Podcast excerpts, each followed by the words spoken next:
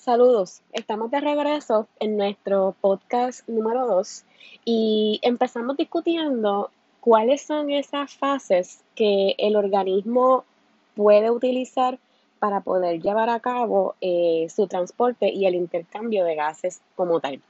El transporte de gases entre el ambiente y las células del organismo por lo general ocurren en fases, como les dije anteriormente, que se van alternando entre lo que es el movimiento en masa y lo que es el mecanismo de difusión. Cuando hablamos del movimiento en masa o lo que llamamos en inglés el bulk flow, se refiere a los líquidos o los gases que se mueven precisamente en masa, en cantidad, hacia grandes cantidades eh, en términos de espacio o áreas de superficie o en áreas en donde vamos a estar viendo en donde existe una mayor presión en ciertas áreas y menor presión en otras áreas.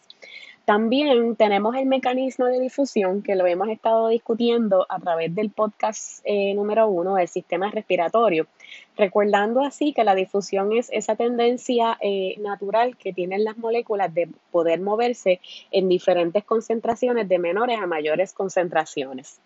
Los animales con sistemas respiratorios complejos llevan a cabo sus procesos en los siguientes estadios o fases que estaremos discutiendo a continuación. Un dato bien importante antes de, discutir cuáles son esos estadios, esos pasos o, esas fases, es importante siempre recordar que el aire eh, se va a ir moviendo a través de este aparato respiratorio o a través de estas estructuras respiratorias. Pero en ocasiones también vamos a observar cómo también el movimiento de ciertos músculos pueden ayudar a que este proceso respiratorio se pueda llevar a cabo. Empezamos eh, el proceso de lo que es el intercambio de gases, tales como el oxígeno y el dióxido de carbono, eh, que se va a estar llevando a cabo en este aparato respiratorio o en estas estructuras respiratorias.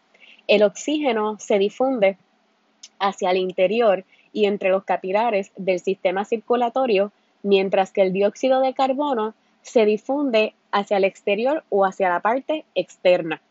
Los gases se transportan entre el sistema respiratorio y los tejidos a través del mecanismo de movimiento en masa o el bulk flow que ocurre en la sangre cuando la misma sangre es bombeada a través de todo nuestro cuerpo.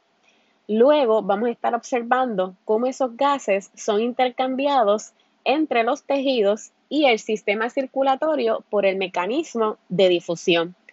Luego estaremos observando cómo en los tejidos el oxígeno se va moviendo hacia la parte externa de los capilares y se redirige nuevamente a los tejidos y estaremos también observando cómo el dióxido de carbono se irá moviendo desde los tejidos hasta los capilares. Es por eso que también los invito a que revisen el slide 15 de su presentación, en donde van a estar observando un, pequeño resumen, un pequeño eh, eh, overview, un, trasfondo de cómo ocurre este intercambio de gases en cuatro pasos principales en los mamíferos. Si, si observan en el dibujo, vamos a estar viendo dos colores. Vamos a estar viendo el color rojizo y el color azul. En el color rojizo vamos a estar observando sangre que está oxigenada. Que lo vamos a estar observando en el dibujo, en esa parte derecha específicamente. Y en la parte izquierda del dibujo vamos a estar viendo sangre sin oxígeno que es la sangre que se ve eh, en un colorcito azul. Estos colores azul y rojo solamente son para propósitos educativos y para que ustedes puedan ver eh, cómo este intercambio se va a empezar a llevar a cabo con sangre que en efecto tiene oxígeno y luego esta sangre va a dejar de tener oxígeno. Este proceso de intercambio de gases se puede resumir en cuatro eh, pasos principales. Número uno, los gases van a estar entrando y saliendo de nuestros pulmones a través del proceso de breathing o del proceso de respiración. En el paso número dos, podemos observar cómo el oxígeno y el dióxido de carbono van a empezar a ser intercambiados en el pulmón a través del proceso de difusión. En el proceso o en el paso número tres, observaremos cómo esos gases se estarán disolviendo en la sangre o en el torrente sanguíneo y cómo estos van a ser eh, transportados principalmente, recuerden, por el sistema circulatorio. Y en el paso número 4 estaremos observando cómo el oxígeno y el dióxido de carbono van a empezar a ser intercambiados eh, en los tejidos a través del proceso de difusión. Otro detalle muy importante en este proceso, cuando hablamos de los sistemas respiratorios, eh, y esto vendría siendo, ¿verdad? Volviendo al ejemplo de los organismos que son acuáticos, como por ejemplo los moluscos. En este tipo de organismos nosotros vamos a ver la presencia de unas estructuras que le vamos a estar llamando agallas. Estas agallas son estructuras respiratorias especializadas que van a estar presentes en múltiples organismos acuáticos. Eh, estas agallas también se pueden encontrar en los anfibios, que consisten eh, básicamente este tipo de, estructuras o de agallas. Eh, se van a estar observando como unas proyecciones en la parte externa del cuerpo de ese organismo. Esas, esas pequeñas proyecciones se van a estar viendo múltiples de estas proyecciones a través de todo el cuerpo de ese organismo lo que va a estar aumentando el área de superficie de ese organismo y también vamos a estar observando, vamos a estar observando una, eh, una gran cantidad de capilares que están presentes eh, en estas estructuras. Eh, específicamente en estas estructuras es donde vamos a estar observando cómo y la localización exactamente en donde el intercambio de gases se va a llevar a cabo.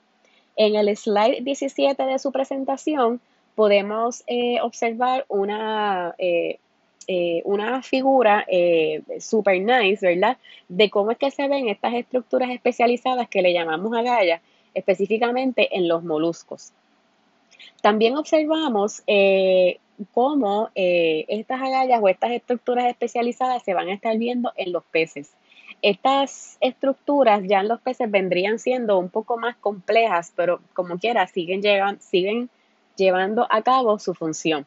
Las agallas, específicamente cuando estamos hablando ya en los peces, son protegidos por una estructura que se llama el opérculo.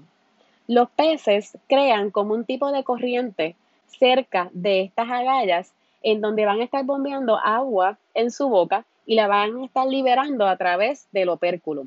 Los peces han evolucionado y presentan un sistema o un método también bastante eficiente eh, cuando se trata de poder extraer oxígeno del agua. Este mecanismo se le conoce como el Counter Current Exchange. Aquí se va a estar observando eh, o se va a estar observando, ¿verdad? Eh, precisamente cómo en las agallas tanto el agua como la sangre se van a estar entrecruzando en direcciones contrarias, manteniendo un gradiente de, concentración de manera constante. Por otro lado, también tenemos los animales terrestres. Los animales terrestres tienen estructuras respiratorias internas para poder respirar. Estas estructuras internas sirven para poder mantener las superficies eh, respiratorias de manera humedecida, como habíamos discutido al inicio del podcast número uno, y dos ejemplos de algunas de estas estructuras vendrían siendo la tráquea en los insectos y los pulmones en los vertebrados. Vuelvo a repetir. Dos estructuras principales que podemos observar en los animales terrestres como estructuras primarias que le permiten a ellos poder llevar a cabo este proceso de respiración vendrían siendo la tráquea en los insectos y los pulmones en los vertebrados. Los insectos utilizan la tráquea para poder respirar.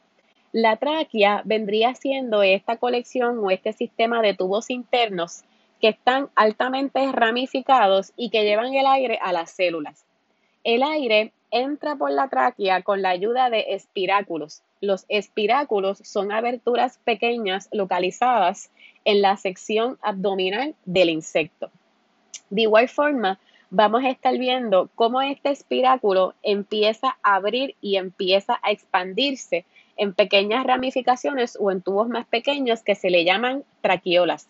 Las traqueolas son subunidades mucho más pequeñas y altamente ramificadas que se encargan de poder transportar los gases tales como oxígeno y dióxido de carbono para su debido intercambio.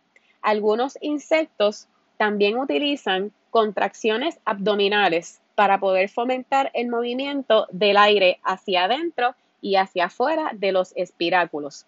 En el slide 21 de su presentación eh, tienen eh, todas estas partes que hemos estado discutiendo ahora para que las puedan visualizar, ¿verdad? Y cómo se ve ese movimiento del aire a través de la tráquea, a través de, de la ayuda de los espiráculos y también de las subunidades que habíamos discutido que se llaman traqueolas. Esto es lo que van a estar observando en las figuras A, B y C. Eh, por otro lado, también tenemos eh, dentro de los eh, vertebrados terrestres que utilizan los pulmones, como habíamos dicho, para poder respirar. Los pulmones son estas cámaras que contienen las estructuras respiratorias. Las mismas son protegidas por nuestro cuerpo, que a la vez le va proveyendo soporte y previenen que la pérdida de agua sea significativa.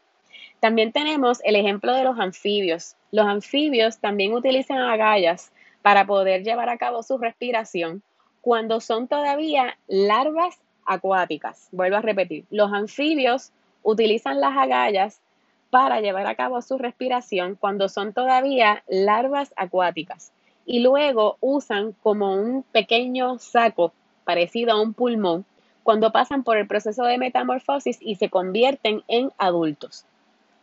Otros ejemplos, eh, cuando hablamos eh, eh, de, organismos que son terrestres, podemos hablar de lo que son los reptiles y los mamíferos. Por ejemplo, algunos ejemplos principales de los reptiles vendrían siendo las serpientes, los lagartos y las tortugas, entre otros. Y, ¿verdad? También tenemos los mamíferos, que muchos de ellos van a estar recubiertos por plumas. Estas, estas estructuras eh, los van a estar ayudando a poder reducir la pérdida de agua. Eh, este tipo de estructura ayuda a estos, a estos organismos a poder sobrevivir en ambientes que son eh, extremadamente secos, pero también a medida que va pasando el tiempo, estos animales van perdiendo estas estructuras o van perdiendo esta piel que, es lo que se considera como sus órganos respiratorios. Así que para poder compensar esto, por ejemplo, los pulmones de los reptiles y de los mamíferos van entonces a tener una mayor área de superficie para poder entonces llevar a cabo eh, su intercambio eh, de, los, eh, de, de, los gases respiratorios. Por otro lado, también tenemos los pajaritos, y en los pajaritos o, los, pájaros como tal, ¿verdad? podemos también ver ciertas adaptaciones que son únicas en ellos. y en este caso, cuando hablamos de los pajaritos, vamos a estar viendo que los pajaritos siempre van a necesitar eh, una, cantidad de oxígeno bastante alta eh, porque eh, lo demanda la acción que ellos van a llevar a cabo, que es la acción de poder volar. En este caso, vamos a estar observando algo muy peculiar.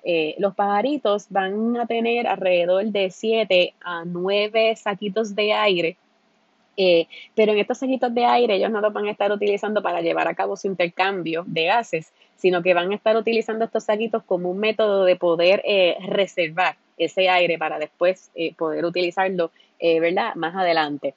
También cabe recalcar que los pulmones de los, de los pajaritos son pulmones que son sumamente rígidos y van a estar, y también vamos a estar observando la presencia de lo que le vamos a estar llamando los parabronquios que estos parabronquios van a ser estructuras especializadas y en ambos extremos vamos a tener en estos en, ambos extremos vamos a estar viendo unas pequeñas unas pequeñas aperturas eh, que van a estar abiertas lo que van a estar permitiendo que el aire pueda fluir completamente a través de los pulmones. Cabe recalcar que también eh, cuando hablamos de los parabronquios, los parabronquios están eh, rodeados intensamente por, por capilares que son eh, bien importantes para que entonces puedan también asistir a poder llevar a cabo el proceso eh, de lo que llamamos el gas, el gas exchange. Eh, otro detalle importante cuando hablamos del, de cómo los pajaritos ¿verdad? utilizan su sistema respiratorio para poder respirar, lo podemos ver en el slide 28, ¿okay? cómo vamos a estar viendo ¿verdad? cómo el, el, el pajarito va a tener una peculiaridad eh, en cómo organiza su sistema respiratorio. Eh, y es de los pocos que pueden llevar a cabo esto. Eh, los pajaritos son de los pocos organismos que pueden utilizar su sistema respiratorio de manera simultánea. ¿Y qué es lo que quiere decir esto? Que esta organización que tienen los, estos, estos saquitos de aire y los pulmones de los pajaritos permiten eh, el, el, flow, ¿verdad? O la dirección de ese aire oxigenado hacia los pulmones eh, de una manera unidireccional a medida que el, pajarito va inhalando y el pajarito va exhalando. Este mecanismo ayuda eh, al, al, pajarito a recibir tanto aire fresco para poder inhalarlo y también poder exhalarlo.